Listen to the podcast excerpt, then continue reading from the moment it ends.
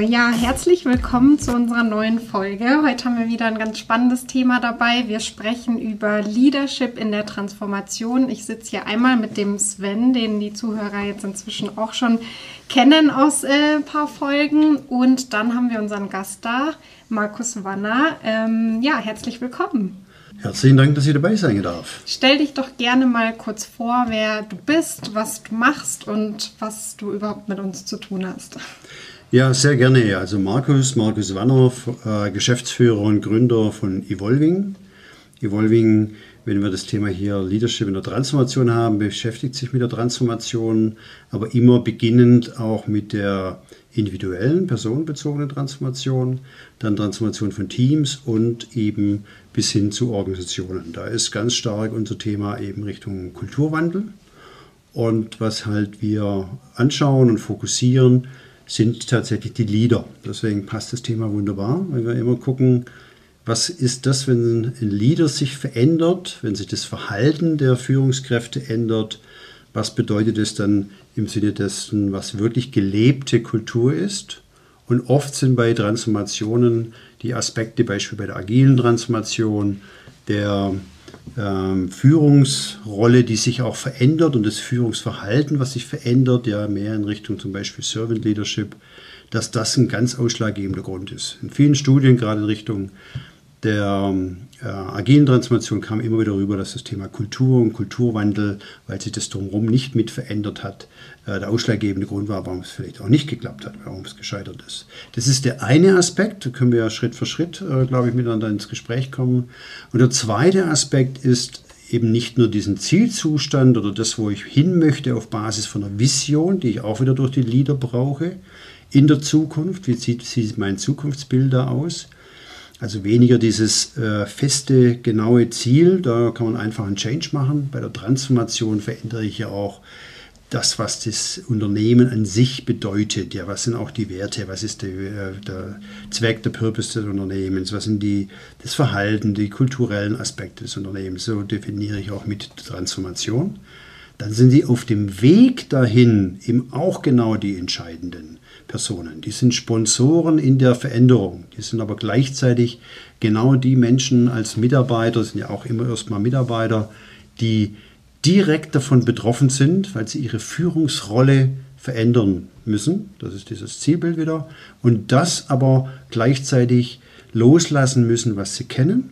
Und dann noch ihre Mitarbeiter mit allen ihren Ängsten, mit allen ihren Fragen, mit all ihren äh, ja, aber auch natürlich konstruktiven Einwänden im Change, in der Transformation zu führen. Das ist die Herausforderung.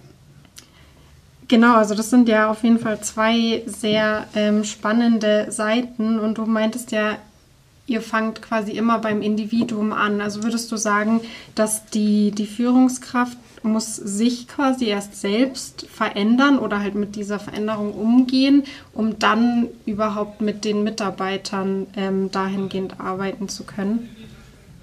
Also es ist ja, ähm, die individuelle Veränderung ist ja nicht so auf Knopfdruck und ab morgen bin ich auf einmal ganz anderer und ich bin eine andere Führung. Deswegen ist es ja etwas, was einfach auch viel auch parallel läuft. Nur, ich mache ein Beispiel. Wir machen ja, hast ja auch gefragt, was ich für euch auch mhm. mache. Ja, wir sind ja gemeinsam, darf man ja auch über Kundennamen reden? Ja, kannst du sagen, ein gelber großer Kunde in München mit 20 Millionen Vereinsmitgliedern. genau. Äh, da machen wir, begleiten wir ja gerade eine agile Transformation auf Basis des Spotify-Modells und äh, dass da natürlich nachher die Führungsrollen ganz anders aussehen, jetzt mit eben äh, Product Owner und Tribe Leads und Chapter Leads und konkret eine Rolle, man hat ja viele mehr Rollen dann auch in der agilen Welt zu sehen.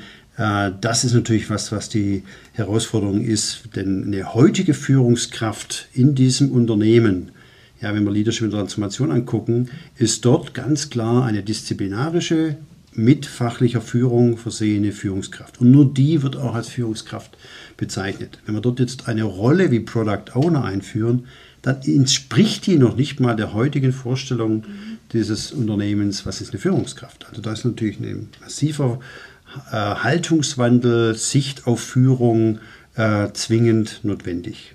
Wir sehen das ja auch bei uns jetzt, also in, in unserer Transformation bei der Blue.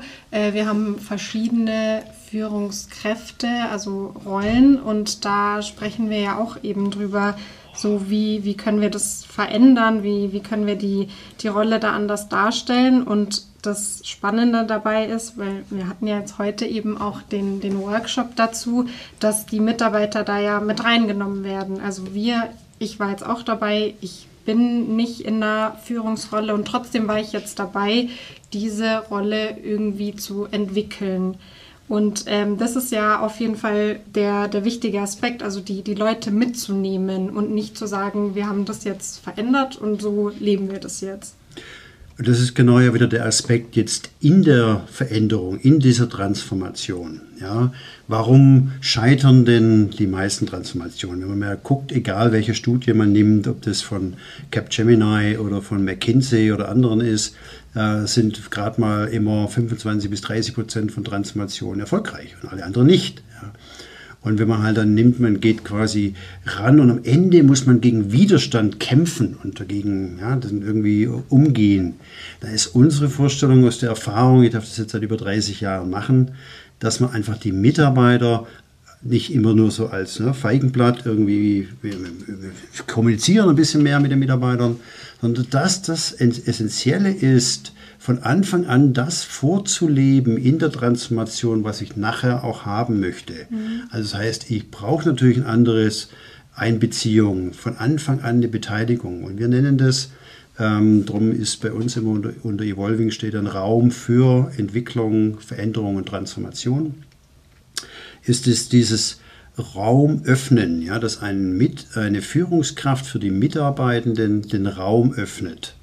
Ja, und zwar diesen geschützten Raum, ja, von dem man spricht, ja, wenn wir auch, können wir nachher nochmal den Aspekt der psychologischen Sicherheit ein bisschen kurz mal beleuchten, dass das einfach was äh, eine Führungsrolle ist, die nichts mit dem früheren oder bisherigen oder klassischen Führungsverhalten ist, top-down wird sowas aufgesetzt, äh, wird es entschieden, wird durchgezogen und dann wird es vielleicht noch per Mail kommuniziert. Das ist ja. ganz, ganz krass, ja. Und, und, dann erwartet man, dass der Mensch ab morgen sich irgendwie anders verhält, eine andere Rolle einnimmt und auf einmal völlig agil oder so ein Scheiß ist.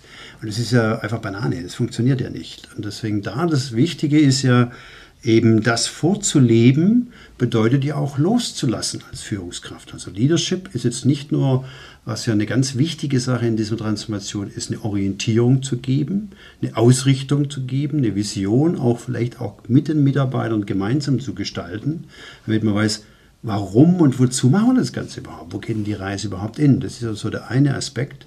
Aber dann sich auch auf die Kompetenz, auf das Wissen über die Beteiligung der Mitarbeiter, der Menschen, die einfach in dem Unternehmen sind und die das ja prägen, das Unternehmen, äh, auch verlassen zu können, sich darauf einzulassen, denen das Vertrauen zu geben. Es hat viel mit Vertrauen zu tun. Ja, du hast ja jetzt auch gerade den geschützten Raum angesprochen, Sven. Das nennst du ja auch immer sehr oft, auch in, ähm, eben in unserem Humboldt-Projekt. Das finde ich eben sehr schön an unserer Transformation, dass ich halt, also von Anfang an, ich hatte nie das Gefühl, dass uns jetzt, also dass ich da irgendwie jetzt Angst kriege oder irgendwie Widerstand entwickle, weil du es ja so äh, reingebracht hast. Also wir machen jetzt dieses Projekt, aber ihr seid das Projekt eigentlich. Also ihr seid die Transformation und ähm, wir machen das alle gemeinsam und das, das ist ja genau dieser geschützte Raum, den du uns da gibst. Ja, genau. Ich habe jetzt zweimal gehört äh, den Begriff Widerstand. Ähm, ich habe oft den Eindruck bei den Kunden, die sich auf eine Transformationsreise begeben, dass die Pusher davon auch teilweise die eigenen Widerstände oder Widerstand darstellen, weil sie gar nicht wissen, wie sie führen sollen, wie sie den geschützten Raum zur Verfügung stellen, wie sie eine Unruhe reinbringen in, der, in die Mannschaft, ohne ihnen halt diesen geschützten Raum zu geben, um die Motivation hochzuhalten, den Kollegen die Möglichkeit geben, sich selber zu erkunden auf diese Reise, sich einzubringen, zu verstehen, das ist jetzt nicht vom Sven oder vom Vorstand irgendwie eine gewollte Transformation, sondern wir müssen es machen und zwar alle gemeinsam. Und äh, ihr seid Teil der Zukunft und ihr müsst sie mitgestalten. Wie gehst du damit um? Kannst du nochmal diese Widerstände nochmal konkretisieren, Markus? Ja, sehr gerne. Also du hast gerade einen Begriff gebracht des Mitgestaltens. Und das ist ja, glaube ich, ein, ein entscheidender Punkt. Ja, wird es von oben quasi mir aufoktroyiert? Äh, bin ich in so einer Veränderung, in so einer Transformation einfach nur Opfer? Oder werde ich zum Gestalter? Ja, ist ein ganz wichtiges Prinzip ja von Stephen Corway, ja, zu sagen, was ist so mein Circle of Influence? Und wenn ich den quasi gleich ausweite, wenn ich die Menschen zum Teil der Lösung mache, dann tragen sie natürlich die Ergebnisse ganz anders mit. Dann akzeptieren sie die Ergebnisse auch ganz anders. Also deswegen dann ähm, Widerstand als eine völlig natürliche, ja, kann man ja auch äh, neurobiologisch wunderbar auch nachweisen, eine Reaktion von jedem Menschen zu sehen und nicht dagegen anzukämpfen. Aber man kann, und das ist das Schöne dabei, ja, gibt es ja auch viele Untersuchungen, wir nutzen ja auch immer wieder das, das ProSci äh, Change- und Transformationsmanagement-Modell. Da ist in einer Benchmarking-Studie drin, dass über 50 Prozent des Widerstands hätte vermieden werden können, wenn ich eben Mitarbeiter frühzeitig wirklich einbinde und nicht als Feigenblatt sondern wirklich, ich bin interessiert. Ich bin auch an dem Einwand, an dem Widerstand, ja, es hört sich immer so kritisch an, sondern einfach dahinter steckt ja eine Frage, dahinter steckt ja eine gute Begründung damit konstruktiv umzugehen und das in die Gestaltung mit reinzubringen, das erhöht halt immer eine ganz andere äh, Ergebnissicht und einfach ein viel besseres, akzeptierteres Ergebnis. Das ist so das eine mit dem Widerstand. Und zum geschützten Raum möchte ich nochmal mitgeben, man muss ja immer, man darf ja nicht vergessen, da läuft ja erst nochmal während der Transformation, ähm, auch was ihr jetzt gerade hier beschreibt mit Humboldt, das Tagesgeschäft läuft ja weiter. Das Business läuft ja weiter. Die Verantwortung sind wieder bei den Leadern fürs Tagesgeschäft läuft weiter. Oder für den Kunden, den wir hier mit dem Hochhaus, was wir hier sehen, das gelbe Gebäude angesprochen haben. Die Linienführungskräfte werden während der Transformation gemessen weiterhin und incentiviert an ihrem Tagesgeschäft. Das darf man ja nicht vergessen. Also ist dieser geschützte Raum etwas, ja, wo man auch bewusst von so Begriffen spricht wie Experimenten. Ja, ich werde jetzt nicht mein komplettes Tagesgeschäft in ein Experiment reinstecken, weil da mache ich vielleicht alles erstmal äh, ja, schwierig und kaputt. Aber wenn ich mal da kurz einhaken kann, ist das dann nicht doppelt schwierig für die Führungskraft, dass er so eine Art doppelte Persönlichkeit entwickelt? Er muss das Tagesgeschäft in seinem gewohnten Führungsstil weiterführen, aber sich parallel auf einen neuen Führungsstil einlassen. Also er muss die Verantwortung weiterhin fürs Tagesgeschäft äh, treiben und, und wirklich verantworten. Und wie du ja gesagt hast, vorher mit diesem sich erstmal mit sich zu beschäftigen, ist einfach ein Prozess. Mhm. Ja. Er wird nicht ab morgen einen neuen Führungsstil haben, neue Führungsverhalten. Die Menschen müssen ja immer authentisch ihre Führung wahrnehmen. Aber die Rollen werden sich ändern. Ja, ich mache ein Beispiel wenn jetzt eben bei dem Kunden, wenn vorher ähm, es vier Fachbereichsleiter gibt, wenn es nachher zwei davon Tribe Leads, aber zwei andere gehen in die Rolle des sogenannten Chapter Leads, also werden eine andere Rolle wahrnehmen. Das heißt, sie sind genauso betroffen in der Veränderung wie die Mitarbeiter und Mitarbeiterinnen selbst. Aber während des Change bin ich ganz bei dir, haben sie einfach die Sicht, ich muss meine Linienverantwortung wahrnehmen, da Führung übernehmen, vielleicht auch schon Neues dazulernen und loslassen, weil es wird ja dann das auch dann sich verändern. Gleichzeitig während dem Change eine ganz wichtige Rolle als Sponsor haben. Ja, da spricht jetzt wieder ProSci in der Rolle als Sponsor davon, vom sogenannten ABC-Modell. Also das A, ABC steht für Active uh, and Visible permanent während der Transformation zur Verfügung zu stehen. Dann das B steht für Builder Leading Coalition, wie das ja auch John Cotter als einer der Gurus in Transformation und Change Management sagt. Also, wie baue ich denn eine Führungskoalition auf? Auch simpel gesprochen, wie gehe ich mit Macht um? Wie gehe ich denn mit Widerstand auf der Manager-Ebene um? Und das C, komme ich gleich zurück, und das C steht für äh, Communicate, und zwar die Business Reasons. Nicht What's in it for me auf der, Sim, auf der einfachen Mitarbeiter- und Teamebene, das macht die direkte Führungskraft. Aber die oberen auf der Executive-Ebene, die, die Leitung, die muss permanent dieses Warum und Wozu, diesen Business Reasons, was ist der Sinn und Zweck, ja, warum und warum jetzt und was bringt es uns, was würde denn passieren, wenn nichts passiert und so weiter.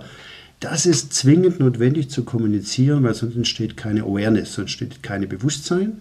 Und wenn das Bewusstsein nicht da ist bei den Mitarbeitern, entsteht kein Desire und dann bin ich im Widerstand. Also das zum Thema Widerstand. Kommt das oft zu kurz?